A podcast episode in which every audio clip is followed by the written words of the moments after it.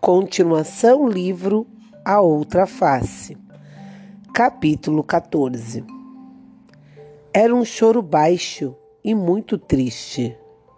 Olá? Ela chamou. Estava muito escuro para enxergar onde a mulher estava sentada. Parvana procurou no tabuleiro uma caixa de fósforo que era vendida com os cigarros. Acendeu um e ergueu a chama para tentar procurar pela mulher que chorava.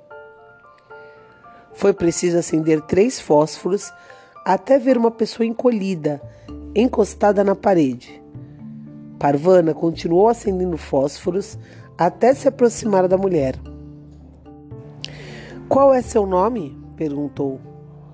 A mulher não respondeu e continuou chorando. O meu é Parvana, mas deveria dizer que é Cassim, porque estou fingindo que sou menino. Me vesti de menino para poder ganhar algum dinheiro, mas na verdade sou menina. Agora você já sabe o meu segredo. A mulher não disse nada. Parvana virou-se para a porta, já era tarde. Se quisessem estar em casa antes do toque de recolher, teria que sair agora. Venha comigo, disse Parvana. Minha mãe está viajando, mas a senhora Vieira está em casa. Ela ajudará a resolver o seu problema. Parvana riscou outro fósforo e ergueu na frente do rosto da mulher. Então se deu conta de que estava mesmo diante do rosto dela. Não estava coberto. Onde está sua burca? Ela olhou em volta, mas não viu nada. A senhora saiu sem a burca? A mulher fez que sim com a cabeça. O que está fazendo na rua sem burca? Pode ser meter em encrenca por isso. A mulher só moveu com a cabeça. Parvana teve uma ideia. Vamos fazer o seguinte: vou até em casa e trago a burca da senhora Vieira. Depois nós vamos juntas para minha casa, está bem? Parvana começou a se levantar, mas foi agarrada pelo braço. Outra vez ela olhou lá fora e viu que era quase noite. Preciso dizer à senhora vir onde estou. Tudo bem se eu ficar fora durante o dia, mas se eu não voltar à noite, ela vai ficar preocupada. Bem assim a mulher soltou. Parvana não sabia o que fazer. Não podia ficar no prédio a noite toda, mas a pobre mulher assustada não queria ficar sozinha.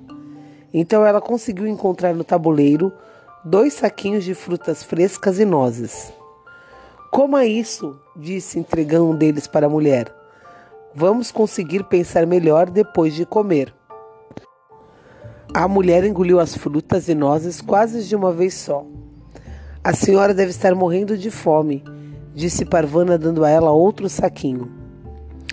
Por fim, a menina tomou uma decisão. Não vejo outra opção. Se a senhora tiver uma ideia melhor, me diga. Se não, vamos fazer o seguinte: Esperamos até escurecer de vez. Depois vamos juntas para minha casa. Você tem um chador? A mulher meneou a cabeça negativamente. Parvana desejou estar com seu pacu, mas por ser verão, ela o deixara em casa. Está bem assim? Parvana insistiu. A mulher concordou com a cabeça. Ótimo. Então vamos ficar perto da porta.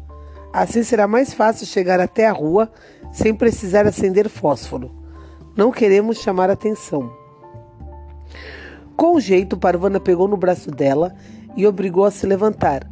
Cuidadosamente, elas se acomodaram ao lado da porta, mas num canto escondido da vista de quem passasse. E ali esperaram o cair da noite. Cabu era uma cidade muito escura. Havia mais de 20 anos vivia sob o toque de recolher. Muitos postes de luz tinham sido destruídos pelas bombas e dos que ainda estavam de pé, poucos funcionavam. Cabo era o lugar mais quente da Ásia Central.